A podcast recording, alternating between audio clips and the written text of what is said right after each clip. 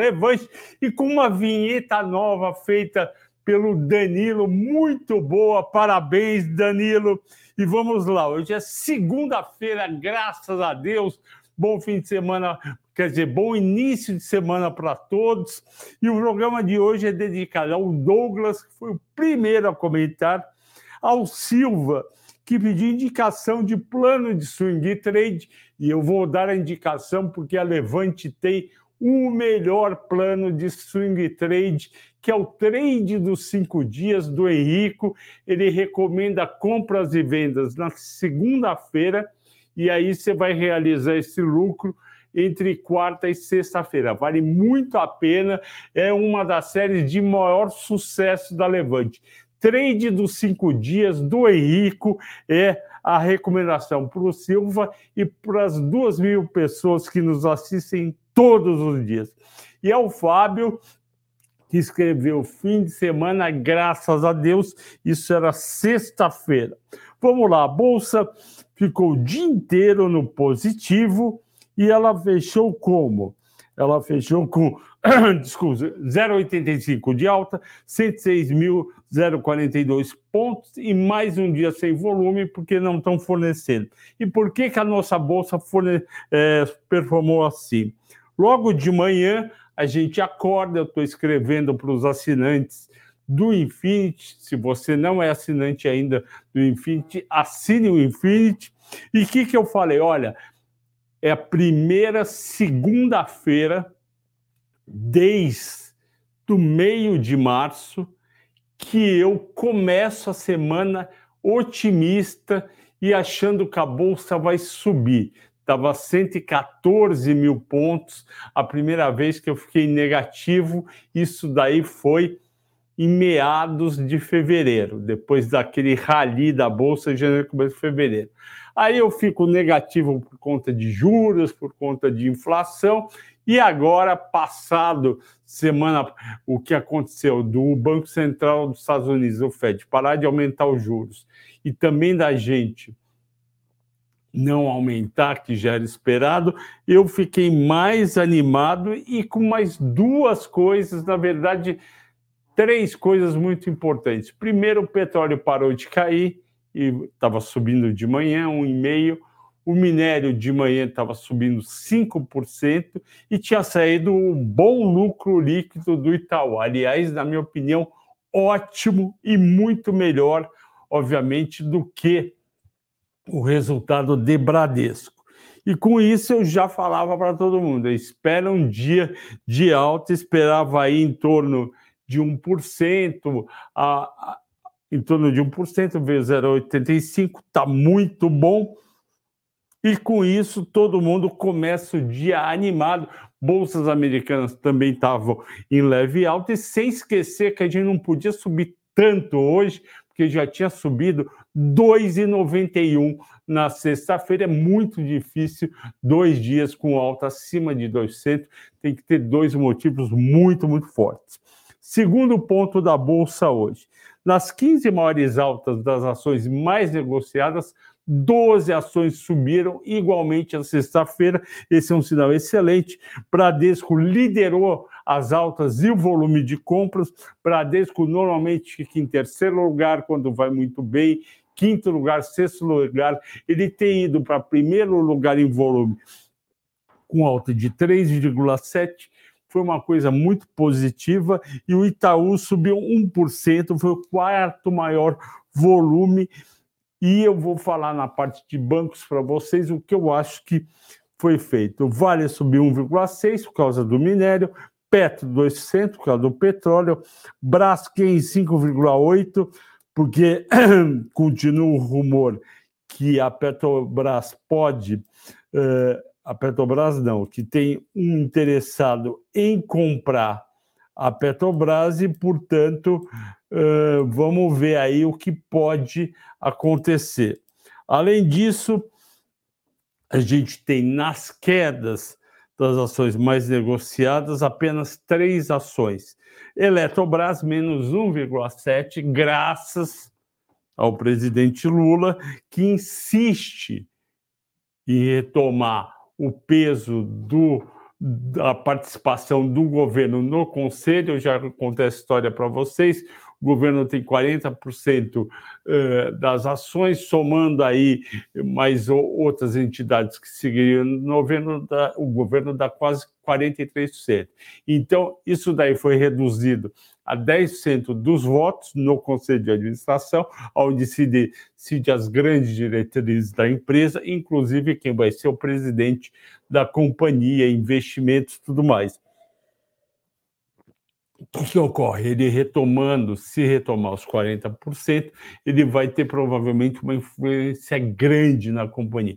Quer dizer que ela vai voltar a ser uma empresa estatal? Não, porque ele não vai ter maioria uh, a desestatização vai, vai continuar, só que ele vai ter uma influência, vai poder, como eu disse, até indicar, não sei se vai chegar a indicar presidente, mas vai poder indicar diretor e influenciar nas decisões. E, obviamente, o investidor não gostou, o investidor foi lá, comprou a 42 reais as ações, você que está nos vendo pode ter posto o seu FGTS nas ações da Eletrobras, eu coloquei também, e aí ela vai cair para 30 e poucos reais é ruim e é uma mudança de regra do jogo. Vamos ver se isso vai acontecer.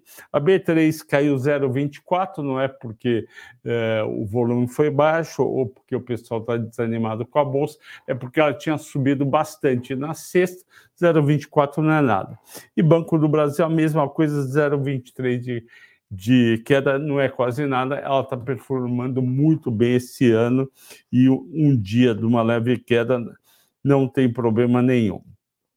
Quarto fator da bolsa, o petróleo teve uma alta de 1,7, 76 dólares 60 centavos contra 75,90 da sexta-feira. A Petro subiu 2,1, 24,52 por causa do preço do petróleo.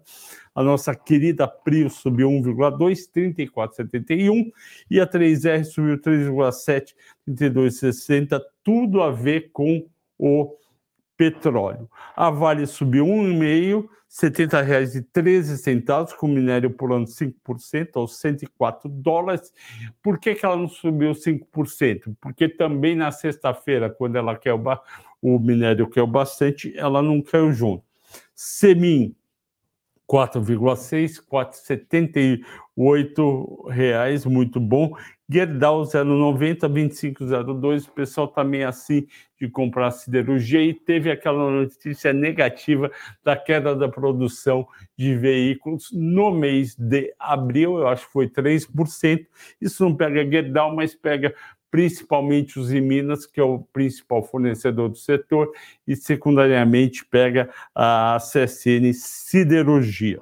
Então, essa parte de siderurgia não está bom uh, no curto prazo, eu já tinha avisado isso, que ia demorar para recuperar. Bancos em alta, e por que, que o Bradesco sobe 3,8, o Itaú sobe 1,1? Eu acho que é um erro de avaliação do mercado. O Itaú devia ter subido mais do que Bradesco, mas eu desconfio que algum investidor realmente grande fez essa troca de comprar lotes muito grandes de Bradesco e vender vender Itaú e Banco do Brasil. Só que eu eu sou uma pessoa, como vocês sabem, eu sou um analista de fundamento e eu olho o número. Então, eu vou tirar uma dúvida aqui que eu tinha para vocês entenderem. Vamos lá. Qual que, é, anotem aí, qual que é o valor de mercado de Bradesco? 157 milhões. Qual que é o valor? 157 bilhões. Qual que é o valor de mercado do Itaú? 254 bilhões. Ora, se, será que o Itaú vale 100 bilhões a mais do que o Bradesco? Eu tenho certeza que um monte de investidor, sofisticado ou não, fazendo conta ou não, vai olhar essa conta e vai falar: opa, eu acho que tem alguma coisa errada. Eu acho que o Itaú não pode valer 100 bilhões a mais do que o Bradesco, ou o Bradesco não pode valer 100 bilhões a mais do que Itaú. Lembrando, 157 bilhões de valor de mercado do Bradesco, 254 bilhões do Itaú. Mas aí eu vou para aquela variação clássica e muito importante no setor de bancos, que é a seguinte: qual foi o lucro do Bradesco no primeiro trimestre? 4 bilhões e 300. Qual foi o valor do Itaú? 8 bilhões e 400. Então vamos lá. O Itaú, ele teve um lucro simplesmente 95% acima do lucro do Bradesco. E o valor de mercado do Itaú está 61% acima do valor do Bradesco. Então não está errado o lucro do o valor de mercado do Itaú em relação ao do Bradesco. Por quê? Porque o lucro do Itaú está muito maior do que o lucro do Bradesco. Outra conta. Vamos supor que o Itaú, desculpe, que o Bradesco dê esse lucro de 4 bilhões e 300 o, o ano inteiro vai dar um lucro de 17 bi e 200, vai dar um PL preço-lucro de 9,1 vez. Então, o valor de mercado do Bradesco está, está 9,1 vezes o valor de mercado. O valor de mercado está nove vezes o valor do lucro se anualizado do primeiro TRI. No caso do, do Itaú, ele vale 254 bi, lucro de 8, 4, 8 bilhões e 400 milhões, o lucro anualizado vai dar 33 bilhões e 600.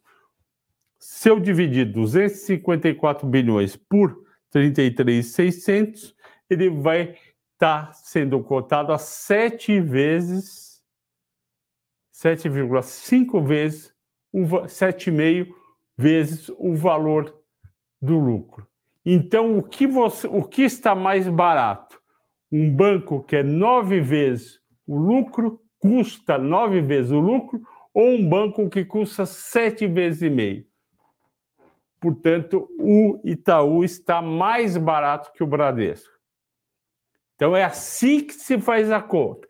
Ah, mas aonde será que está a pegadinha?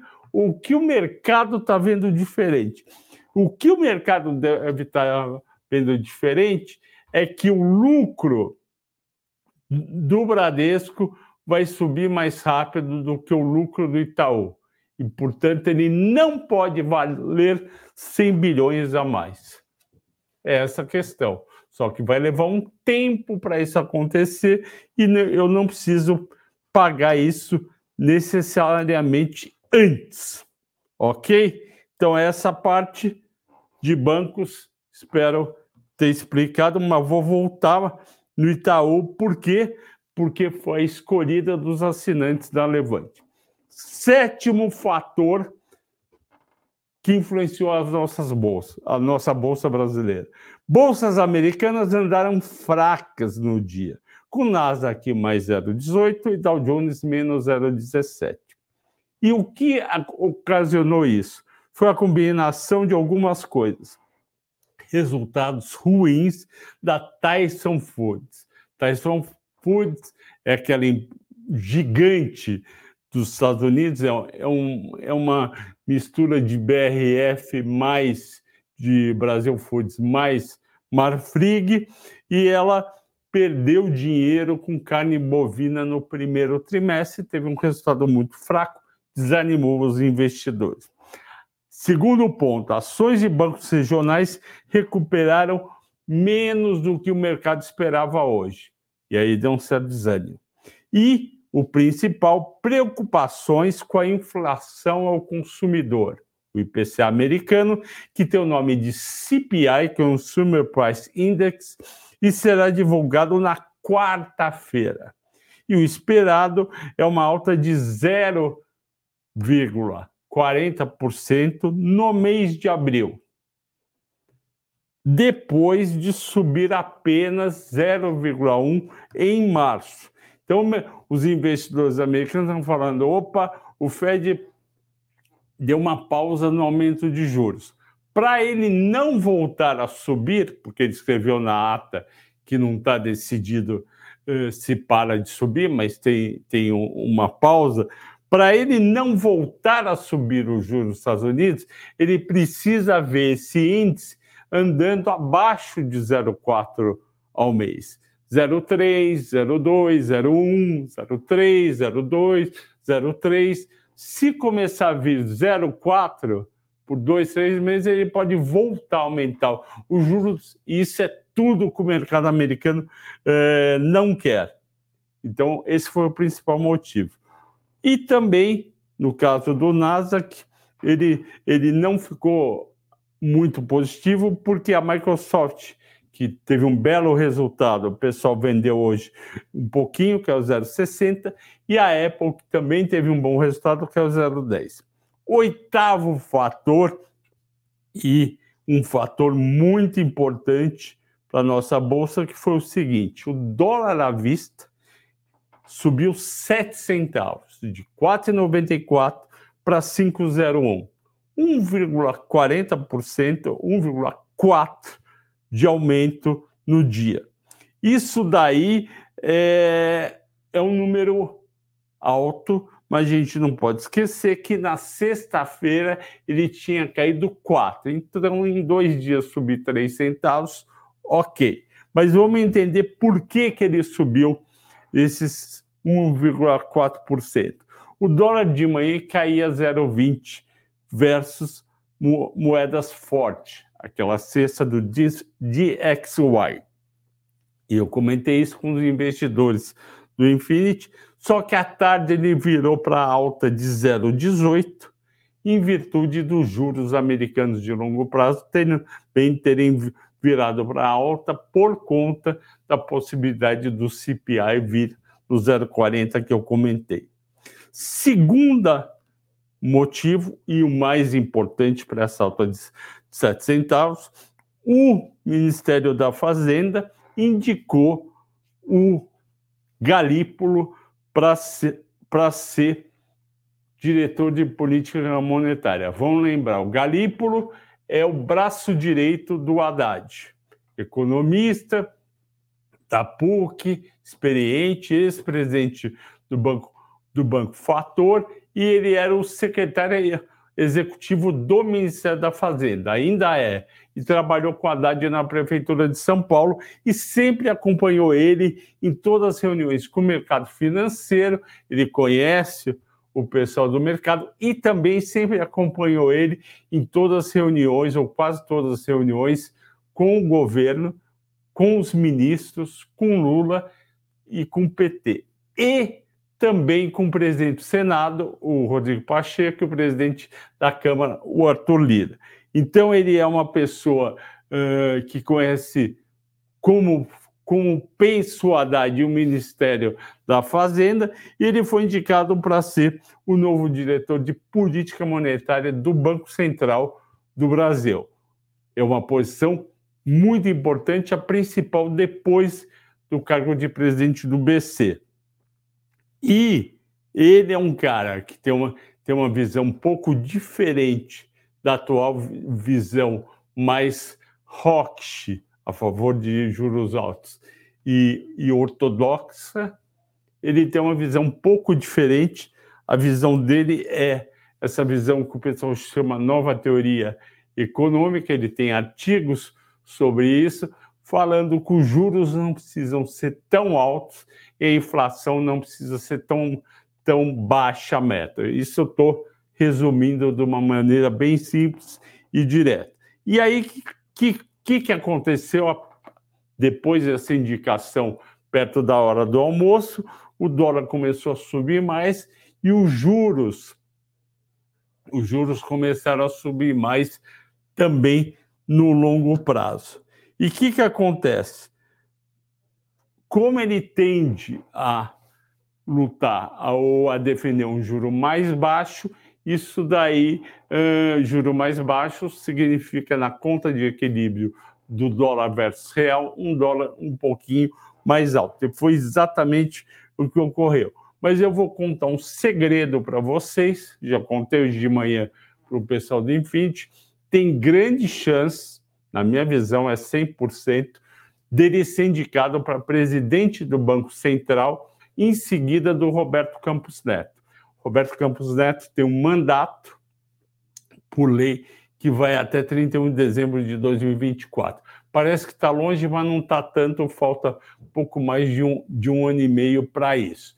E ele faria, entre aspas, esse estágio como diretor de política monetária, conheceria como funciona o, o Banco Central e principalmente o Comitê de Política Monetária, que tem nove votantes que decidem os juros, não é só o presidente do Banco Central, nem só o diretor de política monetária, e ele, como diretor de política monetária, ele seria a principal pessoa a estudar, ele e a equipe dele, da diretoria de política monetária, o que, que pode acontecer com juros, o que deve ser feito frente ao cenário da época. Então, como os juros indica que pode cair a Selic mais rápido esse ano e também uh, no ano que vem, e principalmente se ele se tornar, como eu acho que vai se tornar a partir de 1 de janeiro de 2025, 2025 o presidente do Banco Central. E para nós de bolsa, para eu, analista, gestores e vocês, investidores, é muito positivo, porque o que, o que a economia mais precisa hoje é de juros menores. Juros menores, o que, que vão fazer? Vão fazer a nossa economia andar mais. Em vez da nossa economia andar em torno de 1%, que é o esperado desse ano do PIB, ela poderia crescer 3% num determinado ano, como foi o ano passado. Além de que é muito bom, gera bastante emprego. Eu acho que o ano passado teve uma geração de 2 milhões de emprego. Eu sempre falo aqui que o mais importante para o Brasil é gerar emprego. Gerou emprego, o resto acaba. Gerou emprego, o resto acaba indo bem, porque a economia anda, anda mais rápido, e isso daí é uma bola de neve de satisfação em todos os opa, em todos os setores. E juros menores fariam com que a economia crescendo mais aumentaria vendas, vendas aumentaria EBITDA, despesa financeira com juros menor cairia eu analisei vários bancos, a maioria dos resultados das empresas do quarto trimestre e do primeiro trimestre, e a parcela gasta em juros aumentou de 30% a 100% na maioria das empresas. Então, elas podem passar a gastar menos com juros, vai sobrar mais lucro, que vai gerar mais dividendos para nós e para todos os investidores gestores e analistas. Então, é um ganha-ganha do além. Além disso, o governo vai gastar menos dinheiro com juros da dívida. Então, foi muito importante essa indicação do Galípolo. Terminando a parte do que fez a Bolsa movimentar hoje, eu passo para estrangeiros. O saldo de estrangeiros, o último dado da Bovespa, da B3 é que no dia 4 de maio, quinta-feira, houve um saldo negativo de 528 milhões de reais, que é um número é, expressivo. Lembra, eu falo, sempre que passa de, de 300 milhões, conta como um número específico. Foi o sétimo pregão seguido de saídas líquidas e acumulou em maio são apenas é, três dias de pregão, 2 bilhões de saldo negativo. Então, nessa recuperação da Bolsa a partir da, a partir da quinta passada, os estrangeiros não foram responsáveis pela alta, e sim os locais. No ano, 11 bilhões e 600 positivos. Vamos para os destaques de alta de hoje, baixa e depois comentar Itaú. A alpargata subiu 7,4, R$ 9,24, tinha caído bastante semana passada, aí com a possibilidade de juros eh, melhores nos Estados Unidos aqui, passou a subir. E também a gente atrás de barganha, esse papel está com uma queda muito grande do ano, mesma coisa Carrefour, 7,2% de alta. BRFS, Brasil Foods, subiu 7%, não só porque caiu muito, mas principalmente porque o preço do milho e da soja caíram no mercado internacional e local, porque estão esperando uma safra recorde, e o milho é o principal custo, a soja é o segundo na alimentação do frango e do, e do, e dos porquinhos, né, do, do suíno, que são os dois principais produtos da empresa, e tendo um custo menor, vai ter um lucro maior. E no, a gente não pode esquecer que a Brasil Foods vem de um prejuízo no quarto trimestre. O primeiro trimestre é fraco, vai ser resultado, se não me engano, dia 12 ou 15, não, 12 não, 12 ou 15, ou seja, não, não, é dia 15, vai ser um resultado fraco, mas o pessoal está olhando o segundo trimestre. Açaí tinham batido muito, subiu 6,5%. Braskem, que tinha subido 23%, se não me engano, na sexta-feira, subiu mais 6,4%, porque ó, o, continuam os rumores fortes que uh, ela recebeu uma proposta de uma empresa de petroquímico da Arábia Saudita e, portanto, isso daí e acima do preço de mercado. Destaques de baixo. A minha querida SNC Agrícola, que eu fiz um mata-mata recomendando ela em detrimento da, da, da Brasil Agro, apesar de eu gostar também, e falei bem da boa safra, que é a soja 3, ela caiu 6,8, porque o preço do milho, que eu já falei, caiu, da soja também, e ela é um grande produtor e, vê, e vende ao preço de mercado. Então faz sentido ela ter caído. Iguatemi caiu 2,6%, JBS caiu 2,6%, Cash 2,2%, Alço 1,9%. Alço, que é a Aliança Sonai 1,9% é o balanço do mercado e Cash também é o balanço do mercado. Já a JBS, que também caiu o Marfrig, é o seguinte: o resultado da Tyson Foods mostrou que no primeiro trimestre continua subindo o preço do, eles chamam de live cattle, que seria o preço do gado vivo, porque as empresas, tanto a tanto a Tyson Foods como a Marfrig e a JBS, elas compram o boi, o boi no pasto dos, dos pecuaristas nos Estados Unidos e vende, transforma em carne e vende para a população. Pre... Olha só que cenário ruim. O preço da carne bovina e suína caiu no primeiro trimestre nos Estados Unidos e subiu o preço para comprar o, o boi. O que, que significa? Margem menor, resultado menor. Não vai sair quarta-feira, dia, dia 9.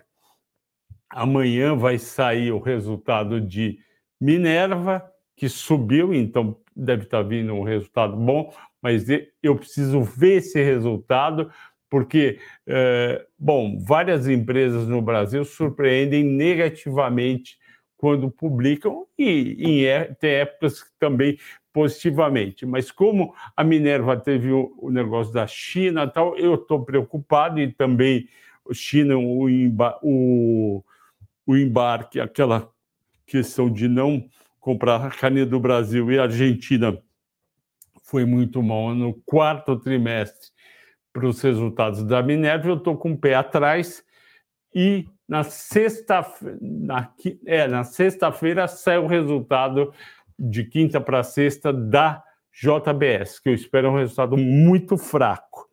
E o que, que o investidor fez? Se a Tyson foi mal e falou mal dessa área, provavelmente a JBS também foi.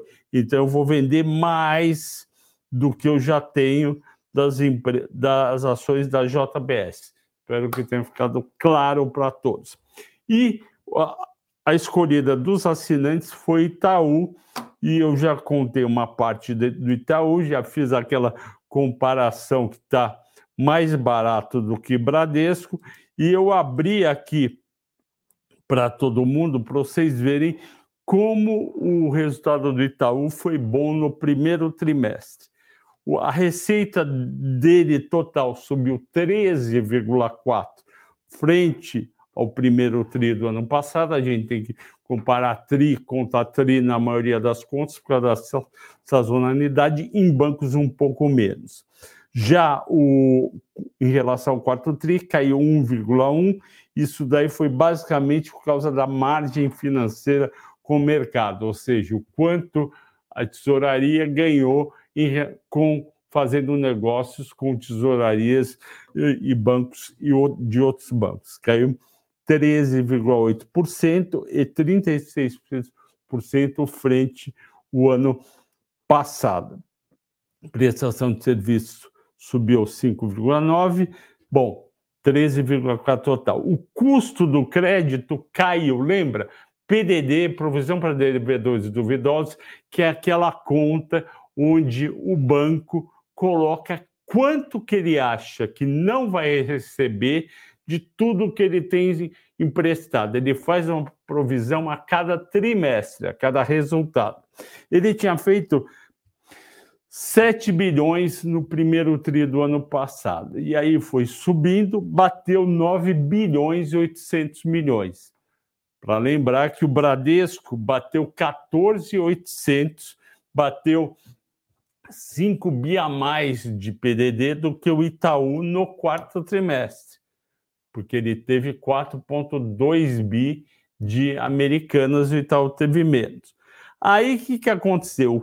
Esse PDD, que era 9 bilhões e 800 no quarto TRI, caiu para 9 bilhões, então reduziu 800 milhões. Tá? Na verdade, 725. O Bradesco reduziu 500 milhões. Então, quem foi melhor? Foi melhor o Itaú. Ele reduziu mais e ele ficou com nível menor.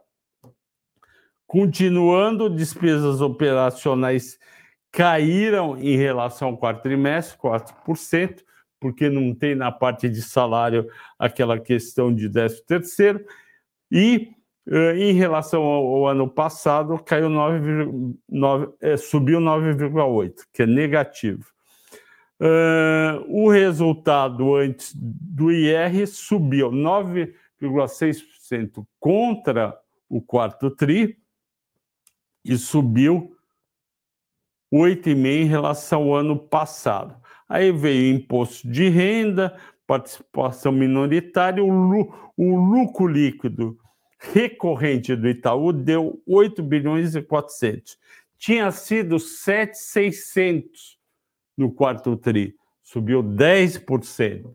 E subiu 14,6%, vamos arredondar para 14%, em relação ao ano passado. Ou seja, foi um resultado muito bom, melhorando, tirando aquela margem financeira lá em cima, melhorando em relação ao quarto TRI, primeiro TRI. Então, as ações tinham que subir em torno de 1,5%, 2%, 2,5%. Subiu só 1%.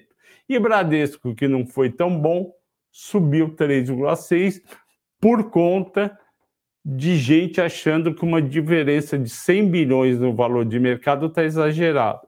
Só que aí você tem que considerar qual que é o nível atual de lucro de um e de outro. E eu fiz essa consideração e mostrei claramente para vocês que o que o Itaú está mais caro que o Bradesco em termos de valor de mercado contra lucro líquido atual. E é isso que deve se fazer. Em todas as empresas, a gente compara valor de mercado com resultado e não apenas o valor de mercado.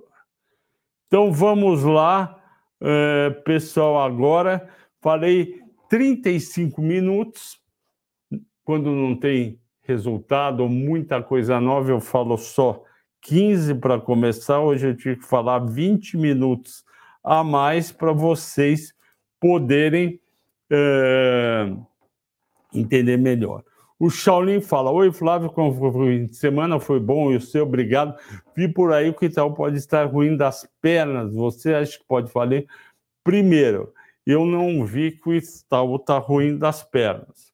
E eu publiquei no, no Telegram do Infinity várias opiniões. City, Goldman Sachs, JP Morgan, City, Goldman Sachs, JP Morgan, XP todos falando que o resultado do Itaú vieram bons e alguns falando marginalmente positivo, que é positivo, e ainda publiquei o preço-alvo médio do mercado, está em 31 e 30 e 31 e 17, portanto, um bom upside. Shaolin, o dia que o Itaú quebrar é porque o Brasil já quebrou, mas isso uh, eu acho besteira. O Itaú não está ruim das pernas, como o Bradesco passa por uma situação difícil, mas não está ruim das pernas. O Eliseu Ferreira da Silva, boa noite, professor Flávio. Pode falar sobre o Bradespar, caiu bastante, é hora de aportar. O Bradespar caiu bastante junto com Vale 3. A Bradespar segue a Vale 3. E eu tenho uma expectativa boa para o preço do minério este mês. Eu acho que ele pode subir, eu acho 104 dólares pouco, eu acho que ele pode voltar para os 108 dólares a 110 dólares. Só que tem uma outra parte do mercado que acho que não, que ele pode voltar para os 100 dólares e abaixo dos 100 dólares. Eu realmente não acho isso, mas tem uma parte do mercado que acha e está falando para os clientes não terem Itaú é, Vale na carteira. Está bem dividido. Assiste, você já deve ter assistido, mas se não assistiu, assista, Eliseu, o mata-mata que eu fiz de Vale com três cenários para o preço do minério. Eh, eu fiz com 100, 109 dólares, que é o preço do primeiro trimestre, 119 dólares, que é o preço me, melhor dentro do cenário da Vale, e 99 dólares, que é um cenário ruim. Nos dois cenários, nos dois principais, deu 75. Olha lá o preço. Eu não vou te contar o preço, mas vai dar compra ok? E se é compra Vale, é compra Bradespar. Mas lembra, se você for aportar em Bradespar, é olhando o fim do ano, não é olhando a próxima semana ou próximo mês. Júlio Nogueira. É, Flávio, boa noite. Poderia comentar sobre o banco mercantil? Vale a pena investir banco mercantil? Será que é o mercantil do Brasil? Mercantil do Brasil. Será que tem ações em bolsa? Uh, ações. Olha, tem mesmo. Ban tem uma liquidez. Hoje subiu 4,6%, uh, no ano está subindo 9%. Olha, faz muitos anos que eu analiso o Banco Mercantil do Brasil, que, se não me engano, é de Minas Gerais, um bom banco, conservador, bem, bem, bem administrado. Uh, PL dele 5,6, é um PL uh, atraente, mas é um banco menor, de liquidez menor.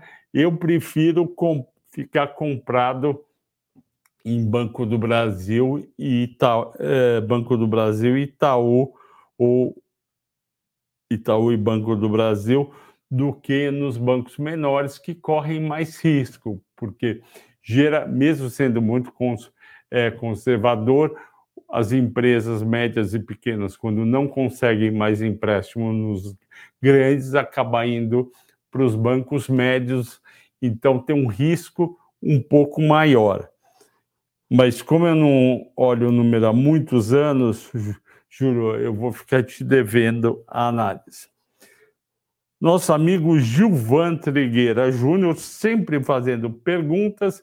Você acha que devo realizar o lucro em VEG ou segurar? É, boa pergunta, Gilvan. Eu seguraria porque o dólar está subindo. É muito importante o, o dólar para a VEG, que tem aí, depende do trimestre, entre 50% e 56% da receita em dólar. Uh, e tem duas coisas importantes. No curtíssimo prazo, tem o dólar uh, com uma tendência agora um pouco mais de alta no Brasil. Em segundo lugar, médio e longo prazo, que é importantíssimo para a Vale, para Vale não, para a VEG. A VEG é um grande produtor daque, da, daquelas pás eh, que pegam o vento e geram energia eólica. Uh, a Petrobras pode vir no ano que vem com um baita plano de energia eólica, já falei aqui, que pode chegar a 220 bilhões de reais em investimentos em quatro anos. E quem vai ser o grande fornecedor desses aparelhos? A VEG. A VEG não é ação para vender, Gilvan, a não ser que você seja um investidor mais de curto prazo, que fica todo mês, compra aqui, vende ali, e, te, e pelo jeito que você está ganhando, você tem uma boa mira. Mas eu não venderia uh, VEG tão cedo. O Jamilson Oliveira pergunta: qual o motivo para a ESB3 subir tanto? Bom, em primeiro lugar, eu espero que você tenha 9% um mês subiu 22, cinco dias subiu 15. Vamos lá ver a ESB3. Uh, a minha querida Luíse Barsi. Vamos ver se eles já divulgaram resultados ou vão. Vamos lá. Central divulgaram. É, Vamos lá. Eles divulgaram. Estou entrando aqui para você, Jamilson. Vamos lá, computadora. Vamos lá, tá aqui. Release de resultados. Tá entrando, tá entrando, entrou, entrou. Prontinho, nossa. Foi só falar energia eólica que vem Ó, receita líquida cresceu 16%, EBITDA 32%, o lucro caiu 14%, foi um baita resultado. Vamos ver se ela falou alguma coisa de dividendos. Opa, dividendos. De novo. Vamos ver o que, que ela falou de dividendos. É, aqui eu não estou vendo nada. Mas eu acho, é, Jamilson, que foi o resultado muito bom e que foi divulgado exatamente na semana passada, no dia 4 de maio. É esse o motivo principal, pelo que eu vi aqui. Vamos ver se tem algum dividendo que eles informaram é, fatos relevantes, arquivos CVM. Vamos ver se eles aprovaram algum dividendos. Né? É, não, não tem, não tem. Então é a gente comprando mesmo.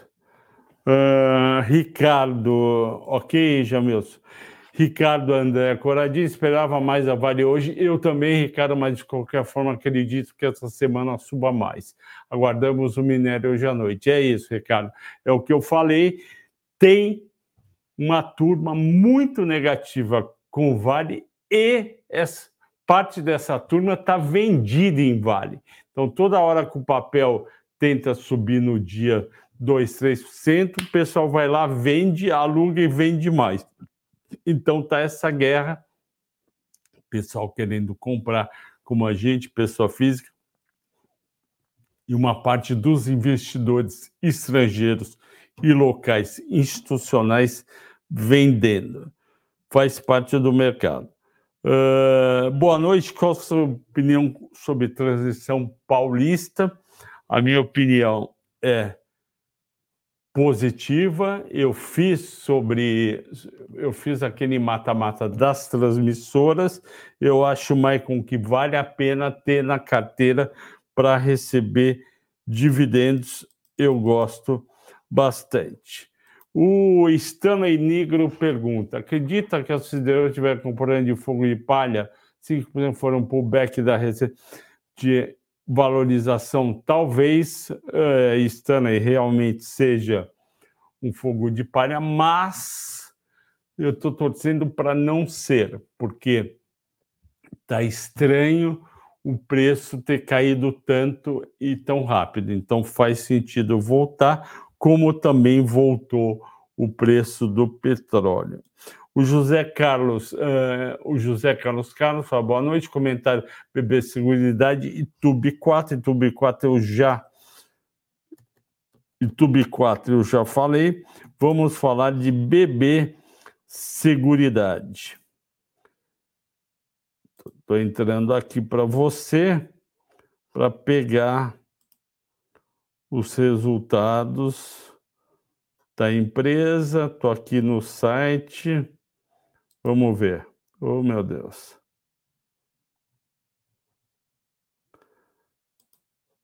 Opa, não divulgar ainda.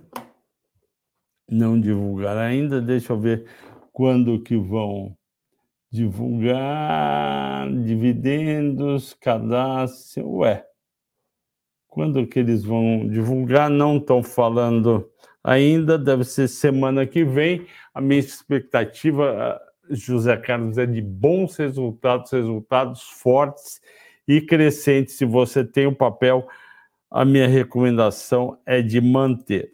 O Cícero Luiz, Luiz Silva, qual a sua expectativa para o petróleo? Pode cair muito abaixo de 70? Eu acho, Cícero, que o petróleo só cai, volta a cair abaixo 70 se os Estados Unidos entrarem numa recessão. Não está com cara de recessão. E por que, que eu acho que ele não entra em recessão? Por dois motivos. Primeiro, geração de emprego, emprego muito forte, apesar de uma taxa de juros de 5,25. E eu acredito que até com juros de 5,5 ou 5,75 a geração ia continuar porque a maioria das pessoas que tinham que fazer cortes, principalmente as empresas de tecnologia, já fizeram de dezembro para agora março, abril. Então eu fico pensando quem que vai fazer corte. Não me parece o caso. Pode ser que tenha alguma coisa é, localizada na parte de bancos regionais. Porque os bancos que vão adquirir os que já foram adquiridos, os outros, não vão manter to, todo mundo do banco. Só que estão gerando 250 mil empregos, 200 mil, 300 mil por mês. E 70% da economia americana é serviço, e serviço depende muito mais de, das, das pessoas estarem trabalhando e comprando do que a taxa de juros e 5,25 não é nenhum absurdo que faça você entrar. Então, supondo que isso ocorra, o preço do petróleo não tem por que voltar abaixo de 70, 70 dólares e tem a, a OPEP de olho para produzir menos caso ele vá para os 70 dólares, porque a OPEP quer produzir e receber pelo menos a 75 dólares, de preferência acima de 80. Por isso, que eu estou razoavelmente tranquilo e não acho, seguindo a tua pergunta, que vai abaixo de 70. É, o Aurélio Nunes falou às seis e meia que estava sem áudio, espero que já tenha voltado, se é que realmente voltou. O Stanley fala que parece vinheta do Jornal Nacional, espero que isso seja um elogio. É Cláudia Rodrigues, quanto tempo que você não aparece? Seja bem-vinda, gosto de receber seu boa noite. A Cláudia é, é assinante, cliente da Levante há muitos anos, participa também de, de todas as lives, principalmente do Morning Call com o Henrico de manhã. Uh, o Alto Coreia BH pergunta se essa alta se sustenta. Eu acho que ceteris paribus sim, ou seja, tudo mais constante sim. O que poderia fazer essa alta ser abortada? Uma inflação de maio nos Estados Unidos ou no Brasil muito alta. Então, por exemplo, estão esperando 0,40 para o CPI na quarta. Se vier 0,50, é negativo, aborta alta. Se vier 0,40, dá uma certa abalada. Se vier 0,30 ou 0,20, vai ser comemorada. Mesma coisa vale para a inflação agora, que não vai sair ainda. O Gustavo Dias pergunta: o que acha de MOVE e T tem três, a três tentos. Eu não conheço três tentos. Gustavo, desculpe, eu vou ficar te devendo. A MOVE 3 eu venho fa falando negativamente dela há um bom tempo aqui. Eu não gosto do crescimento dela, todo baseado em dívida. O endividamento aumentou demais, a despesa financeira caiu muito e, portanto, o resultado, principalmente o lucro líquido, despencou e os carros que ela comprou, ela não está conseguindo fazer todo o lucro que, ela fazia no passado, porque não está vindo carro novo, não tem como ela vender e fazer o lucro como era anteriormente. Então eu não gosto de, de Move 3. Mas, Gustavo Dias, como você entrou cedo, eu vou olhar para você o, o resultado da Três Tentos Três tentos RI. Vamos lá. Central de resultados, eu vou analisar para você ao vivo aqui a três tentos. Falando em ao vivo, é... meu amigo Aníbal, espero que você esteja contente por não ter comprado açaí na sexta-feira, que caiu 8,5.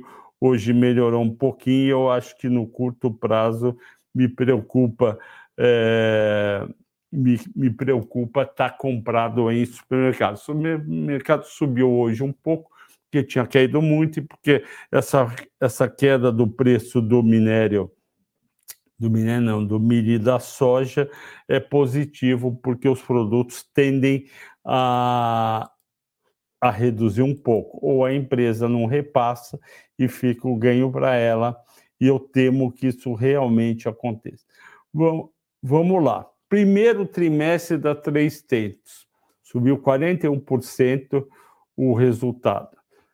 Lucro bruto ajustado subiu 22%, só que a margem bruta ajustada caiu de 15,70 para 13,60. Isso é normal quando uma empresa está crescendo muito, ela vai adquirindo empresas ou crescendo em linhas de produtos com ganho um pouco menor. EBITDA cresceu 12%, de 96 milhões para 107 milhões, porque a margem EBITDA caiu de 7,5% para 6%.